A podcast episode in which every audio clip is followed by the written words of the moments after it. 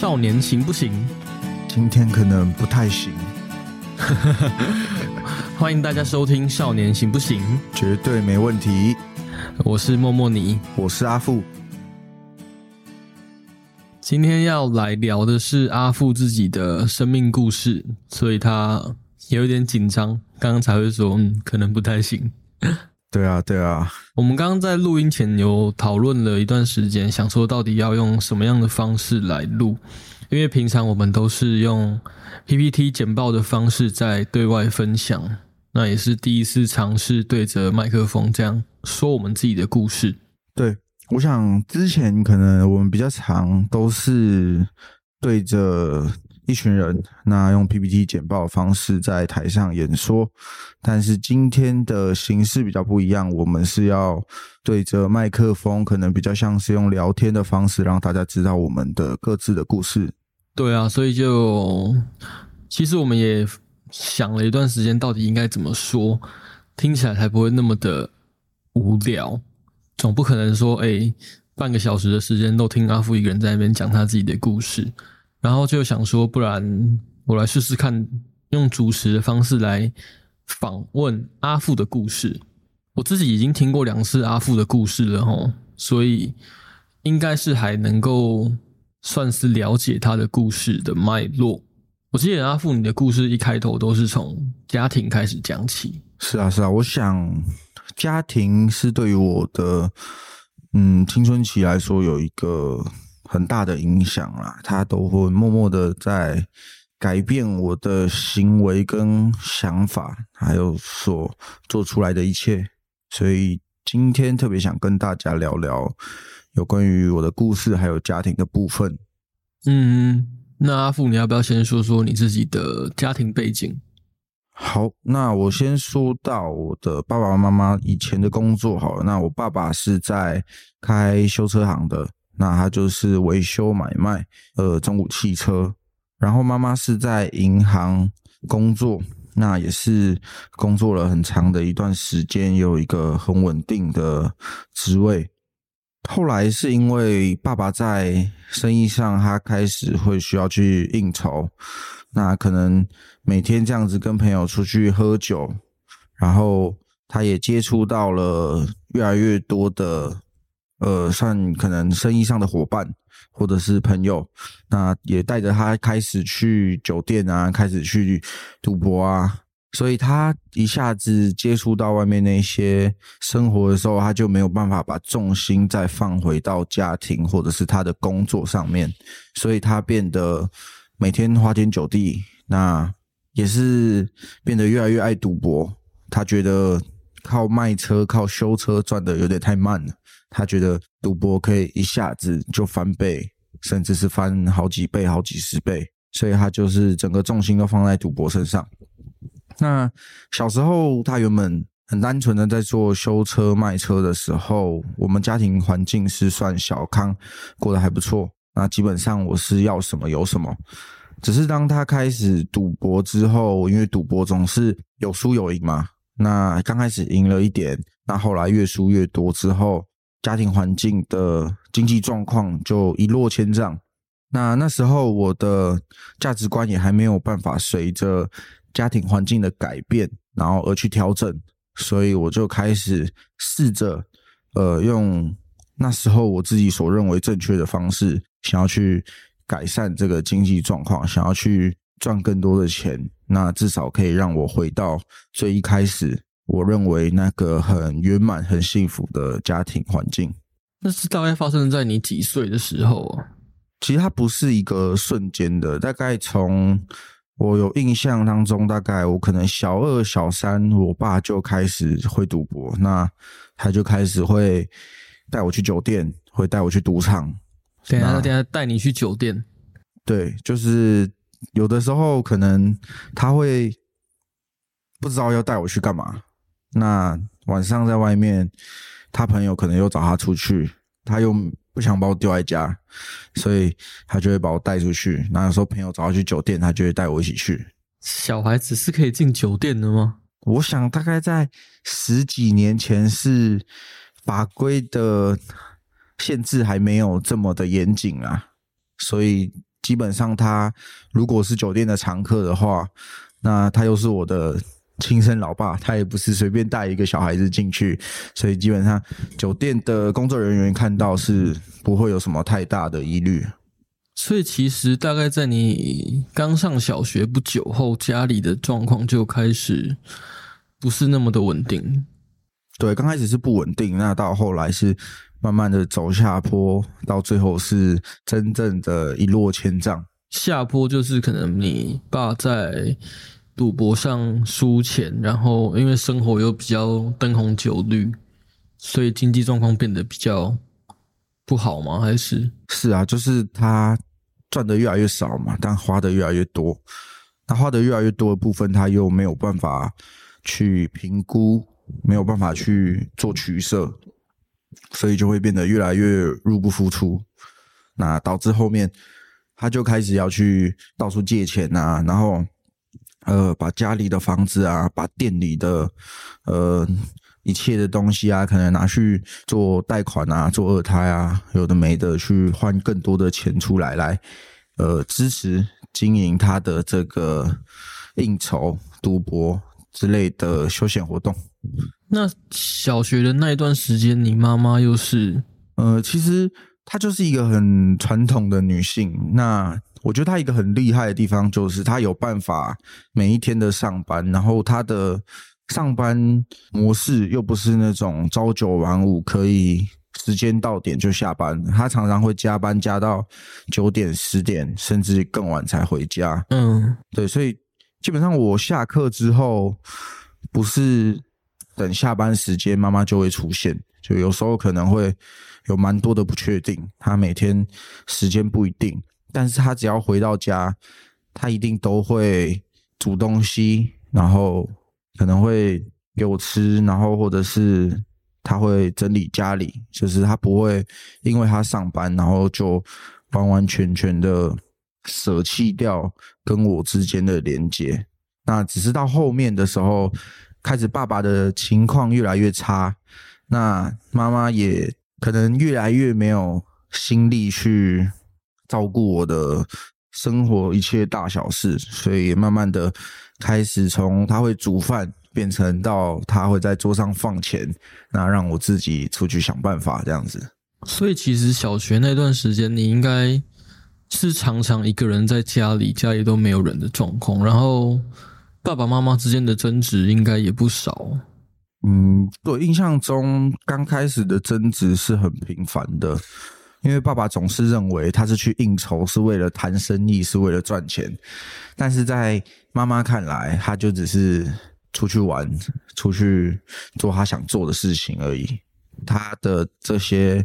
灯红酒绿啊，然后跟朋友去赌博，这些他认为的社交行为，其实对于他的生意上是没有帮助，反而是扣分。嗯嗯嗯。那其实我也不太理解，为什么做车行的工作会需要应酬。不过，好，那也不是我们今天要聊的主题。所以，大概在小学经历了这一段家里的。嗯，巨变嘛？可以用巨变来形容吗？嗯，可以，可以这么说啦。不过它是，它其实时间线是比较长的，但就是对对，嗯，从改变的开始到后面的状况，其实是一个很剧烈的改变。不过它是一个很漫长、很漫长的状况。是。那后来呢？后来小学之后上了国中，上了国中之后，呃，因为。我不是读我原本学区内的国中，那是因为那时候有一个我在打棒球的教练啊，他是我爸的朋友，那他很强烈推荐我爸一定要把我送去所谓的明星国中，那才能够对于将来可能考高中会有好的发展，可以去读到更好的高中，那以后的路才会比较顺遂。所以那时候我爸是。决定直接把我迁户籍迁到台北市的某一所明星国中，那是升学率很高的一所学校。所以那时候小学我其实是同时有在呃打篮球啊棒球，其实那时候是很想要往国中的校队去发展，但是那时候跟爸爸反映过很多次，他还是觉得送到明星国中去读书对未来才有帮助，所以他也没有给我太多的回馈啊，或者是反应跟做决定的空间。他就是直接把我迁户籍，直接送去那个我完全人生地不熟的学校。那等于说我国小一起长大的玩伴跟同学，那他们在。一起升上同一所国中的时候，我就要与他们分道扬镳，我就要重新去到一个呃很高压、很陌生的国中学校，那去重新建立我的生活，这样子。嗯，所以其实你一开始是想要也是升到原本学区内的学校，然后去那边就是打棒球啊、打篮球这样。是是是，是想要朝体育这方面前进啊。我好像没有听你讲过这一段呢。对啊，因为后来就会知道说，如果那时候没有选择这一条路，其实后面就很难再投入到这个领域里面。所以现在的呃打球运动啊，对我来说就只能是休闲，那也不会特别去提说以前其实曾经有机会去。打呃，就是做体育校队的这一条路，因为其实国小那时候是，嗯，我在外面的社区球队打球，那其实是有算学区内的国中的校队教练，他有看到我打球的样子啦，那可能他觉得我那时候身材还不错，那运动细胞也还可以，他其实是有向我抛出橄榄枝，问我有没有兴趣国中去打校队，嗯，因为。我没有听你跟我们自己在私底下聊天的时候讲过你小学生国中中间的这一段，然后我刚听下来，其实还蛮有共鸣的。就我上礼拜刚刚才去分享了一场我自己的生命故事讲座，然后阿富也有来现场。你记不记得我有提到，就是我也是小学的时候是读私立的国小。那时候可能家里希望我以后可以有比较好的发展，然后可以在小学的阶段受到比较好的教育。可是后来升上国中的时候，就是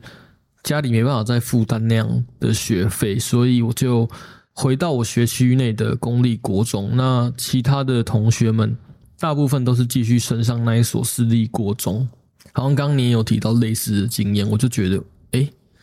有共鸣哎，之前居然没有聊过这一段。对，我想，我想，父母可能都会用他们认为对小孩好的方式去为小孩子做选择啦，但小孩子不一定能够去适应或者是喜欢，然后努力的往那个方向前进。所以，我想有关于呃家庭的这个方面，我们等一下也可以稍微的跟大家聊一下。可以啊，可以啊，可以。等下针对家庭这个议题来来简短的分享一下。那可以继续往你国中升上国中之后的故事说起。那升上国中以后，就是前面说到的人生地不熟嘛，所以我必须要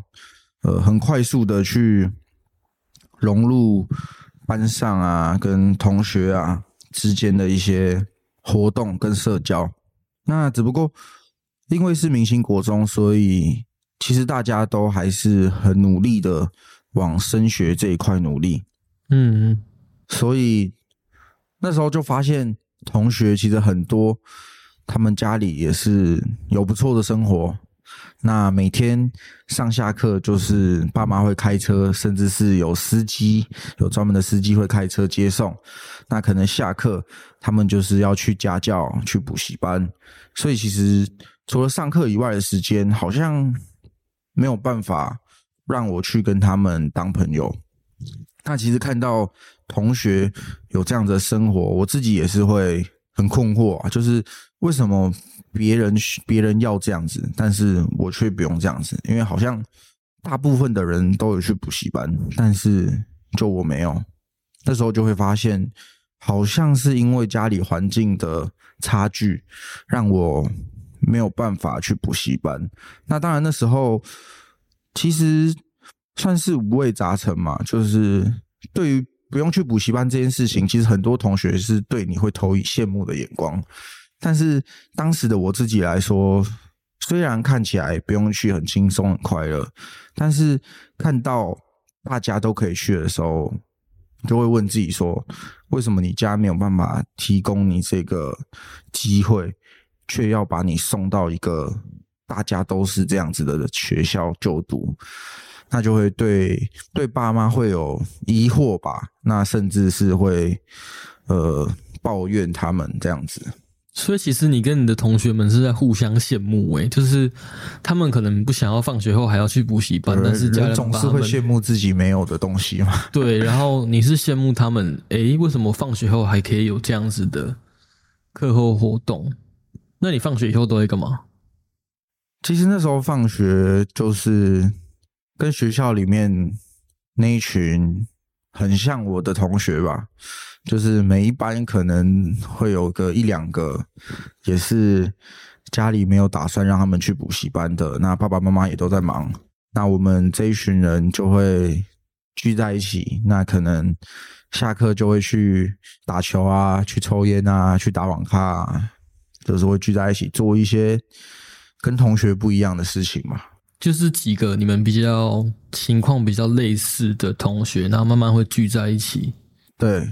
比较像一个同温层的概念嘛。因为你在班上你找不到状况跟你类似的同学，所以你就会想要去在学校的其他班级里面试试看有没有找到。哎，好像频率跟你差不多的，好像家里也都是这样子的。嗯，对啊。我等下会想要问一下，就是我会蛮好奇那个。怎么认识到这些同学的气息？但是我想要先往回拉一下，回到刚刚我们聊到说，呃，放学后其他同学都会去补习班，然后你看着大家都去补习班的时候，你会想说，为什么家里没办法提供你这样的课后活动，但还先是把你送去明星学校？我会想知道的是，在那个情况下。你心里的感受是，除了对家里有一些怨怼以外，那跟同学相处上会有什么样的，比如说跟大家不一样啊，或是之类的，那个感受是什么？呃，我想这个不一样的感受是很明显的，因为当下课时间，同学们会讨论着在补习班遇到。呃，可能别所国中的同学啊，那可能老师会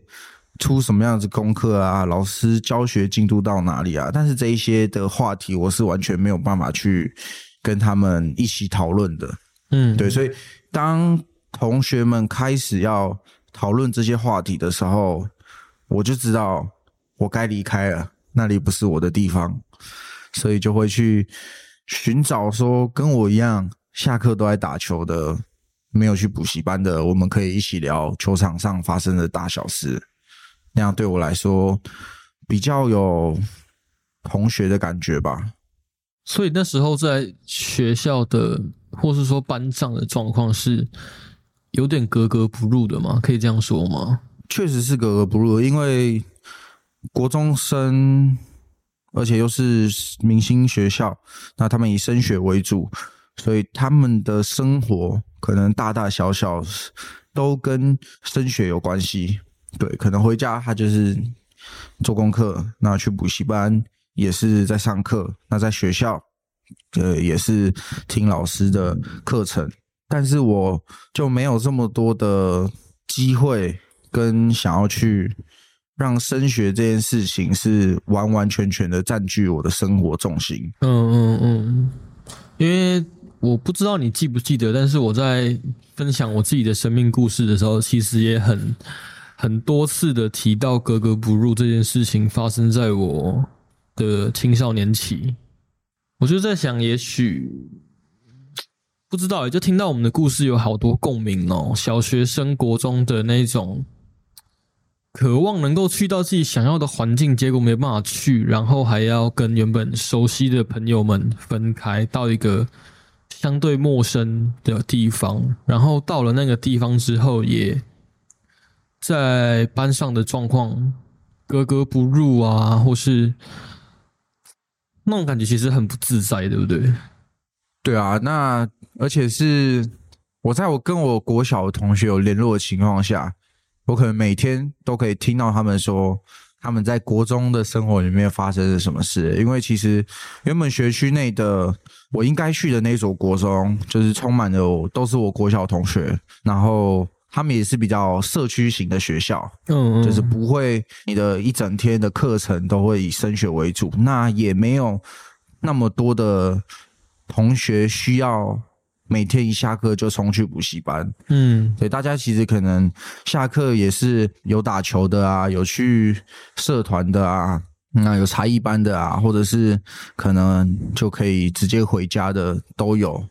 他们比较能够去分享各自的生活吧，大家比较有真的是当同学，然后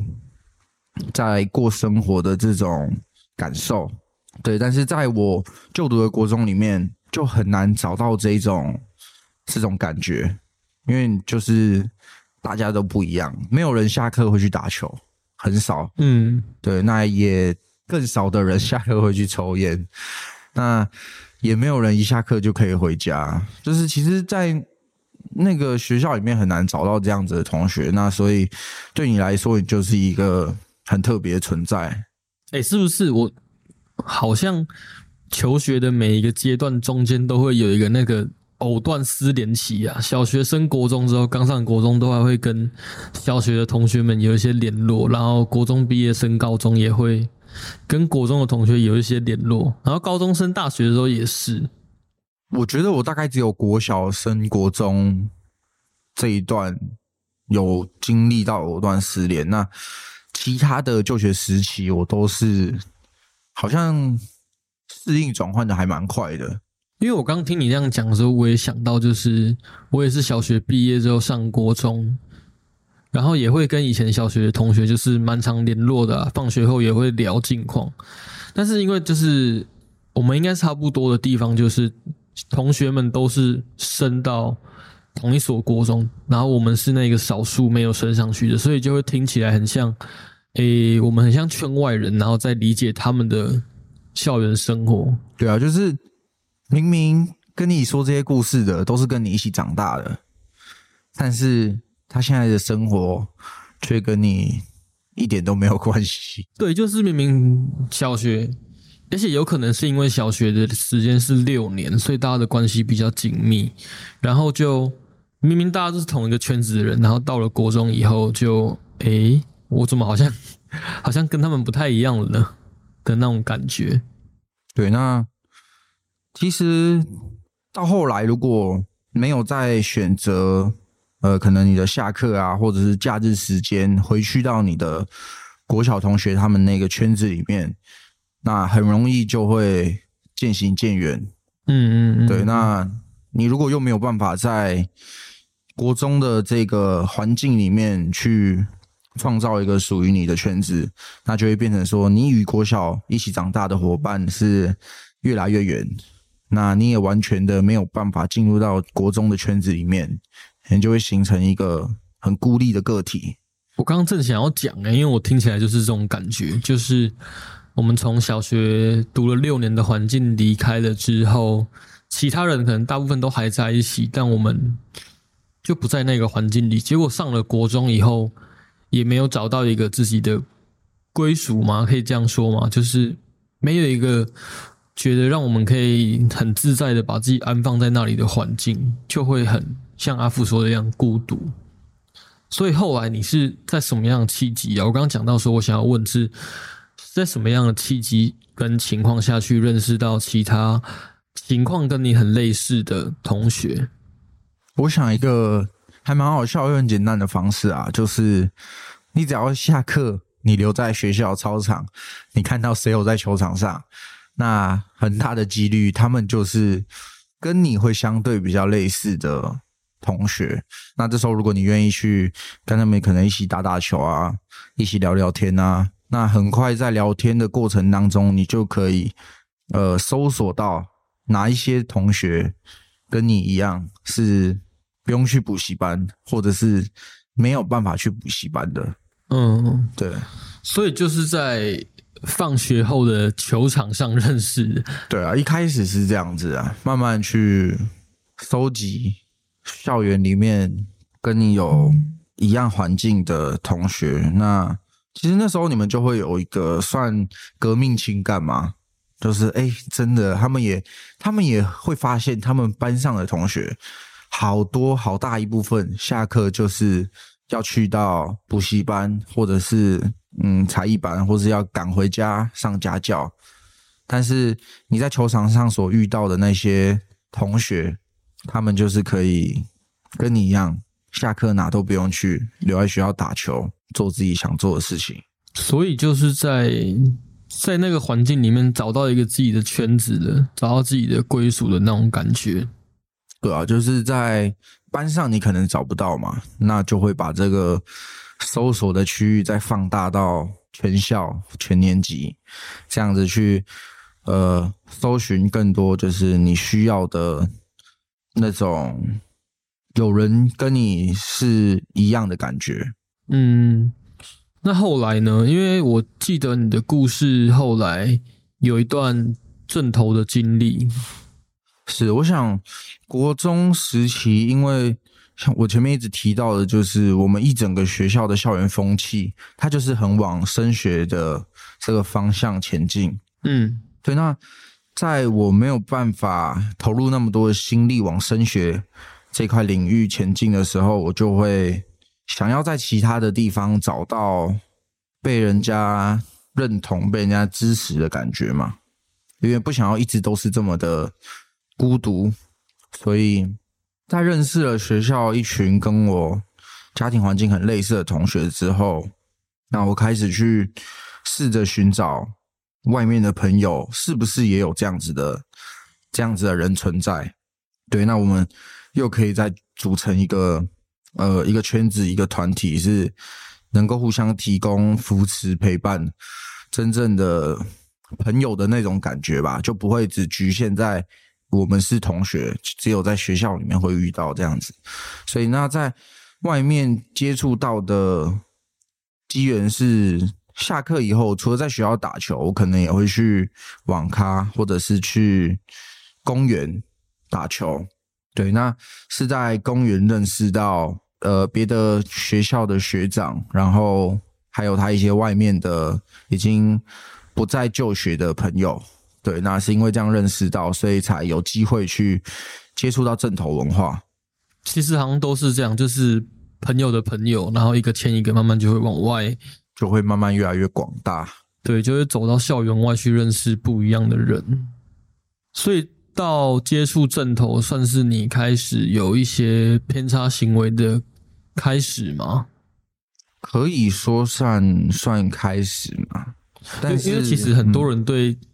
正头文化有一些刻板印象跟偏见，对，因为大部分大家在口中会说的八九啊，或者是猴子啊。就现在年轻人会用这种用语来标签一些少年，然后可以常常看到，就是大概在国中时期，这些少年都会接触到正头文化。嗯，我想正头文化这个，其实在现在的青少年来说是呃越来越视为，其实越来越少人能够去接触到。那不过在我那个时期，其实正头文化还是一个。很主流的青少年次文化吧，就其实只要青少年本人愿意，是有很多的机会可以去接触到这个领域。嗯，对。那那时候我其实没有考虑太多，就去参加了正头的团体活动。对，因为在学校里面，那是一个很高压的环境。那当你又跟别人格格不入的时候，其实就是会。有意无意的被人家针对，嗯，或是排斥，可能人家不是故意要对你怎么样，但是因为你不一样，所以人家可能多看一眼，多说两句，那那时候你的心里就会产生了很多不一样的感觉，嗯，你就不一定会想要很安分的待在学校里面，继续去承受这些外面的眼光啊，甚至是老师的责骂啊。之类等等，那开始就会去外面寻找所谓的嗯支持跟陪伴嘛。对，那其实正头的这个团体，它是可以提供我某一个程度上很像家庭的环境。对，因为其实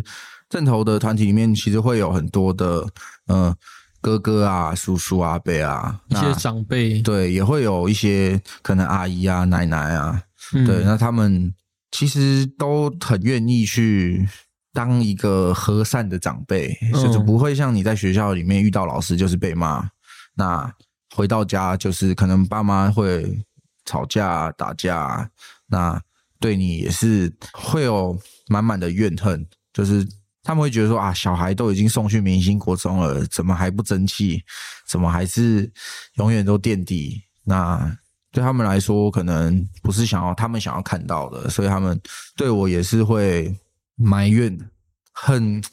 嗯，恨铁不成钢的感觉。嗯，所以感觉好像是在正头的那个环境里面找到了一种第二个家的感觉，因为除了在学校里面球场认识的那些同年龄的人之外，在正头的文化还接触到了一些年纪比较长的长辈啊，哥哥、叔叔、阿姨，然后也许在那个环境里面给了我们一种家的感觉吗？对，因为我想，其实同学一下课如果回到家里，那他们就是可以很容易的看见爸爸妈妈。嗯对，但是其实那时候我好像没有办法说到每一天都有办法看见。对，有的时候其实我可能不在家，或者是回家了，爸爸妈妈只会有其中一个人在。嗯对，所以其实没有办法把家庭的温暖视为一件理所当然存在的东西。就是对于其他同学来说，每天都会发生的事，我好像是需要特别努力去寻求，我才有一点点机会可以享受或是体会到这种感觉。对，那当你很努力的在家里寻求这种感觉，但是你寻求不到的时候，那就会往外面去尝试嘛。对，嗯那发现你一离开家里，一到了外面的团体，诶，这种感觉就跟你同学每天回到家一样，是那么的轻松自在。就是人家是理所当然，结果你却求之不得。然后，当你往外寻求的时候，你找到了的那种感觉吗？对啊，就是你其实不需要特别的付出或是努力什么，只要你能够被那个团体认定是其中一份子，他们就很愿意提供你呃支持啊、陪伴啊嗯，这样子。我们要不要先在这里打个岔？就是到正头这边，因为我记得没错的话，我们好像从阿富接触到正头之后，开始就有一个很大的生活上的转变。是，然后后面也会接到说他是怎么样接触到司法，后来成为了更生少年。我想可以把那个故事留到下一段，我们再来谈。好，没问题，对啊，那我们就先休息。就前面讨论的地方，阿富已经急着休息了，我们还是要收个尾的好不好？专业一点。就是我们其实提到了从阿富的童年家庭到国小升国中的一些人际上的变化，你觉得这些对于你后来无论是接触正头也好，或是成为更生少年，家庭对你的影响是什么？我想，其实每一个青少年，甚至每一个人的心中，都会有那一块是属于家庭的位置。嗯那也可以说，它是一个很理所当然、很基本的生而为人的一个需求。嗯，对，但是有一些家庭，他就是没有办法去满足你这个呃，让你感到安心的陪伴。所以，当心里面缺少那一块，而且又是在可能儿少啊、青少年时期的时候，发现这个缺口，嗯那就会嗯、呃很迫切的想要去弥补掉吧。因为其实那个缺口会造成什么影响，就是会很容易让你变得越来越孤立，因为其实家庭的环境所影响的，可能不只是单纯你呃爸爸妈妈呃吃饭或者是在不在家这样子这么简单。嗯嗯，但它会影响的可能是你去到学校以后跟同学的话题，那甚至是你会看到同学家长对他的教育，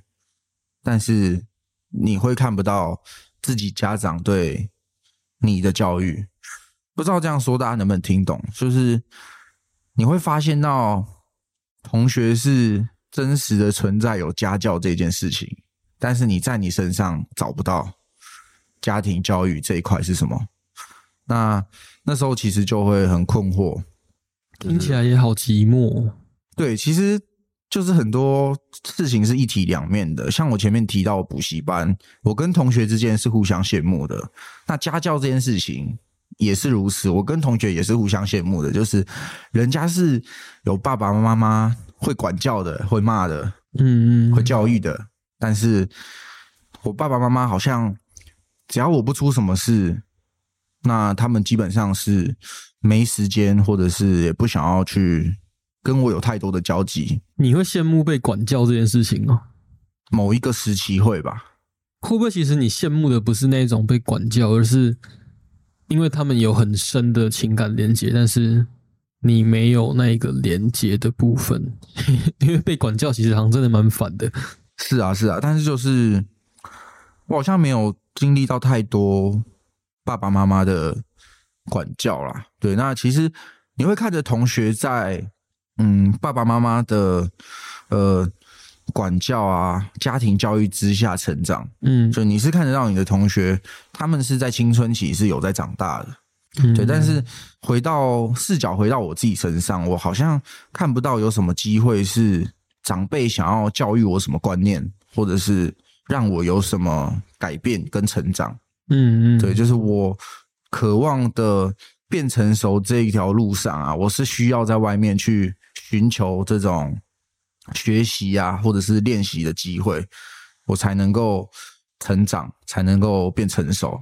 其实家庭也是一个影响少年很重要的一环。我在上周的分享有提到，我不知道阿富记不记得，就是我们很常会看到一个少年的一些偏差行为，甚至是进阶到犯罪行为的时候，我们往往都只会看到他做了什么，但不会去好奇说他为什么做。举一个小小的例子，例如说，今天一个国中生在学校跟同学打架，我们可能能够看到的就是哦，他动手打了那个同学，他为什么打？哦，他们可能口头上起了一些争执，但背后看不见的可能是他可能受到了一些家庭的影响，所以他可能很羡慕那个同学，然后那个同学可能对他做出一些挑衅啊，或是刺激，这个是我们看不到的，我们只能够看到说，嗯，也许他被那个同学挑衅刺激之后，他情绪起来动手打了那个人，可是我们不知道更深层的是，其实他在家里面有更多需要被处理的议题。这是我上周分享有提到的。其实很多时候，我们的行为不是只有因跟果，在因跟果的背后，有更多更深需要去探讨跟了解的因素。很多背后的原因都是环环相扣、互相影响，而导致了我们现在的表现。那今天阿富的故事，其实围绕在家庭的部分还蛮多的。那今天这一集呢，除了我们谈了阿富前半段的生命故事，也把家庭这个议题拿出来跟大家讨论。那至于阿富接触到正头以后的故事，我们就留到下一段再来聊喽。好，那我们下一集再见。那就谢谢大家的收听喽，谢谢。拜拜。